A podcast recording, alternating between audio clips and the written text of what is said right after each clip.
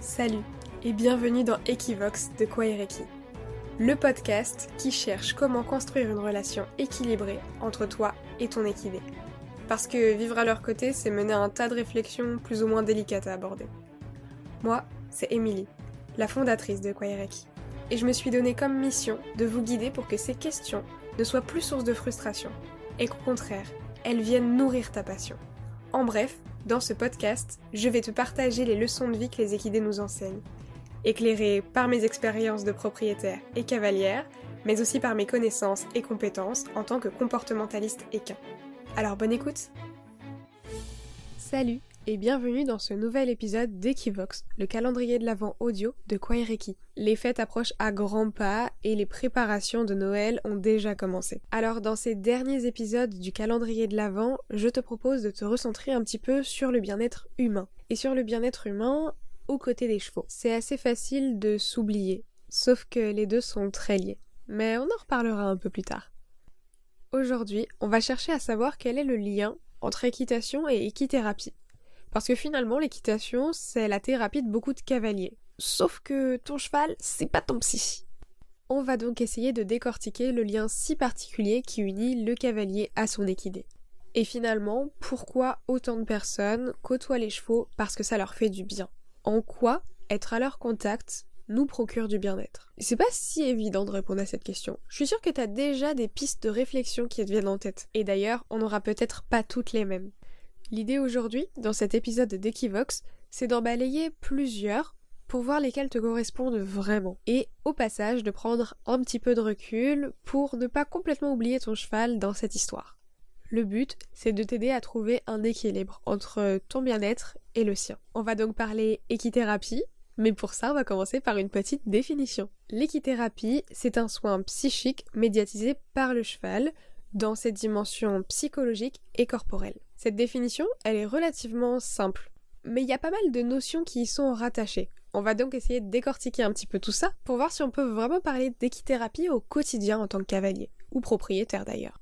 Commençons par cette notion de soin. Il y a plusieurs façons de le voir. À commencer par une simple attention, le fait de porter sa vigilance sur le bien-être et le consentement d'une personne ou d'un individu, de ton cheval en l'occurrence, en fonction des situations vécues. Cette partie-là, elle pourrait plutôt s'appliquer au quotidien des cavalières demi-pensionnaires et propriétaires aux côtés des chevaux. Mais c'est pas le sens dans lequel il est utilisé. Prendre soin, c'est aussi une façon de rétablir un équilibre d'un point de vue santé. Et là, je me dois de te citer l'OMS qui définit la santé comme un état de complet bien-être physique, mental et social, et qui ne consiste pas seulement en l'absence de maladie ou infirmité. En bref, c'est pas parce que tu n'as pas une pathologie avérée que ton état de santé est satisfaisant. Et ça, je crois que c'est vraiment important d'en prendre conscience. On verra dans un prochain épisode à quel point notre état de santé peut influencer l'état de bien-être de nos chevaux. Mais c'est fondamental quand on a la responsabilité d'un autre individu, d'un autre être vivant, de prendre soin de soi en premier. Et je crois profondément que c'est ce qu'on a tendance à délaisser. Je vois encore beaucoup trop de propriétaires qui se consacrent au bien-être de leur cheval et qui se sacrifient pour leur assurer le meilleur bien-être au détriment du leur. Et la réalité, c'est que bien souvent, eh bien, ça ne fonctionne pas. Le cheval continue d'avoir des pathologies, des problématiques, des choses assez récurrentes en règle générale. Et toi, en tant que propriétaire, tu continues de t'épuiser, de tout donner, et ça n'est jamais assez. C'est un cercle vicieux qui n'a pas de fin. Il n'a pas de fin parce que tant que tu ne considères pas que ta santé est globale et qu'il ne suffit pas de ne pas être malade pour aller bien, tu ne peux pas prendre soin de toi et donc tu ne peux pas sortir de ce cercle vicieux. Enfin, je dis ça comme si c'était une fatalité. Bien sûr que si, tu peux en sortir. C'est juste un peu plus compliqué de ce point de vue-là, et changer de point de vue, c'est souvent céder et se mettre dans les meilleures conditions pour pouvoir aller mieux vraiment, ou même aller bien tout simplement. À l'heure où je fais ce podcast, je fais partie de la team qui pense que l'état de complet bien-être, il est un peu illusoire. Mais peut-être qu'un jour je changerai d'avis à ce sujet. D'ailleurs, je suis curieuse de savoir dans quel team tu es. Personnellement, je pense que c'est plutôt un état d'équilibre qu'il faut rechercher. Et l'équilibre, il est fait de déséquilibre.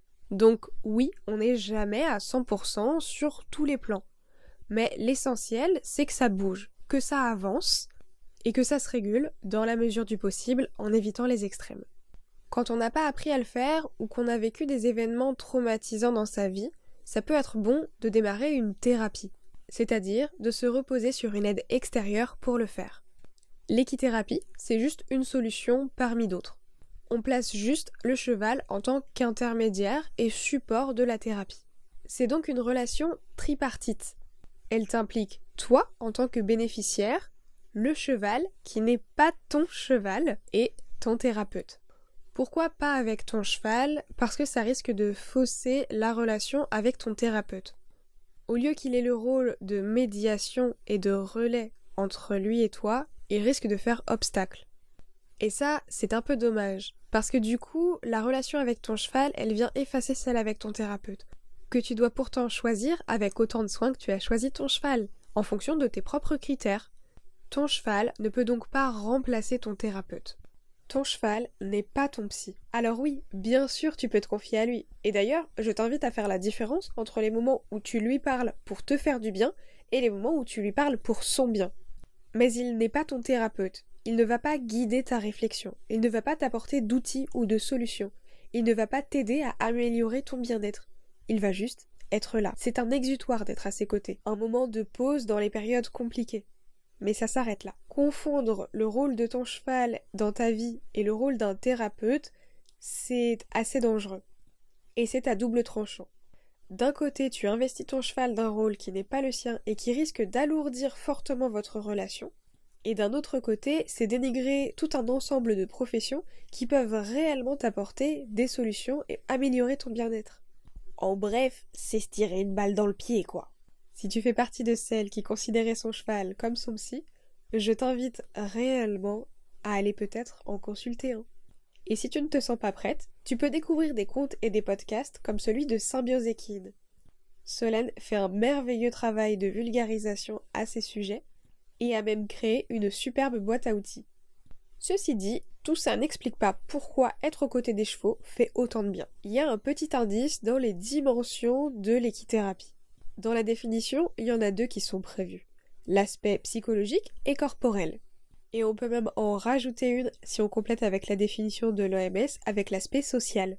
De grandes timides qui arrivent à prendre la parole, poser des questions et se faire des amis, aux grandes bavardes hyperactives qui arrivent à se poser pour écouter calmement, tout semble possible aux côtés des chevaux. Et effectivement, le cheval a un rôle de médiation, de facilitation. Il l'a en équithérapie, mais on peut aussi le retrouver dans le quotidien. On peut faire de la médiation avec d'autres animaux, mais avec le cheval, c'est toujours assez particulier. Parce que le cheval, il ne fait pas pour l'humain, il fait pour lui. En restant connecté et ancré dans les besoins qu'il ressent dans l'instant présent. Cette aptitude qui nous manque et dont je te parle dans l'épisode 6, l'instant présent justement. Et pour certaines personnes, c'est en lien direct avec le pourquoi elles ont leurs chevaux dont je te parle dans l'épisode 1. Parce que oui, parfois on est en lien avec eux, juste pour cette porte qu'il nous ouvre sur un monde auquel on a difficilement accès dans notre quotidien. Enfin, je dis juste, mais c'est quasiment l'armoire qui te donne accès au monde de Narnia. Je t'en ai déjà pas mal parlé au fil de ces épisodes d'Equivox pour le calendrier de l'Avent, mais ce monde, il est quand même beaucoup basé sur la gestion des émotions. Et un peu de l'énergie aussi. Et si ça te parle, je t'invite à écouter l'épisode 9 sur les émotions, je l'aime mais il m'énerve, et l'épisode 19 sur la gestion de l'énergie. Et puis, il y a cette troisième dimension, dont on parle beaucoup en équitation, mais très peu dans la relation. C'est l'aspect physique, corporel et sensoriel. C'est indispensable d'être connecté à son corps pour pouvoir être connecté à son cheval. Et ça, bah on le dit pas beaucoup quand même, hein. Bon, je t'en ai parlé un petit peu dans l'épisode 7, Respirer pour exister et même un petit peu dans l'épisode 10 sur les quatre dimensions de la relation de confiance où je t'ai parlé de la proprioception pour nourrir ton sentiment de compétence et ton estime de toi. Au travers de l'équithérapie ou de l'équitation adaptée, puisque c'est un peu plus ma spécialité, on peut travailler bien plus de choses que ça. Mais tu vois que ce lien entre bien-être et relation est pas si simple que ça. C'est pourtant une question qu'on met au cœur de nos préoccupations on veut le bien-être de notre cheval à tout prix et on oublie un peu le nôtre. Aujourd'hui, j'ai pas d'outils particuliers à te proposer, mais j'ai plutôt envie de t'inviter à une réflexion et un petit débat pour savoir si tu penses que le bien-être du cavalier passe par celui de son cheval, auquel cas il a un rôle de médiateur et on pourrait parler d'équithérapie au quotidien.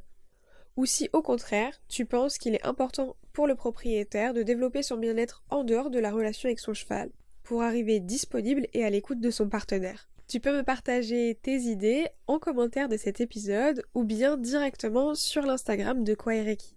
En tout cas, j'ai hâte de lire ce que tu voudras bien me partager. On se retrouve demain pour l'avant-dernier épisode du calendrier de l'Avent.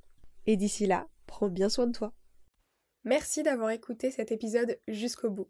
Si tu as apprécié ce moment de partage, pense à laisser un avis et une note sur ta plateforme d'écoute préférée.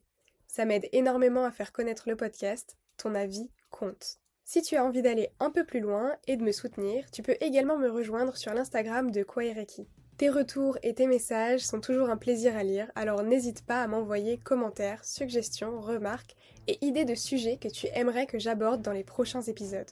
Un grand merci à toi, on se retrouve demain pour un nouvel épisode de notre calendrier de l'Avent. D'ici là, prends soin de toi et continue d'explorer ta relation avec ton cheval grâce à Equivox, le podcast de Kwaireki.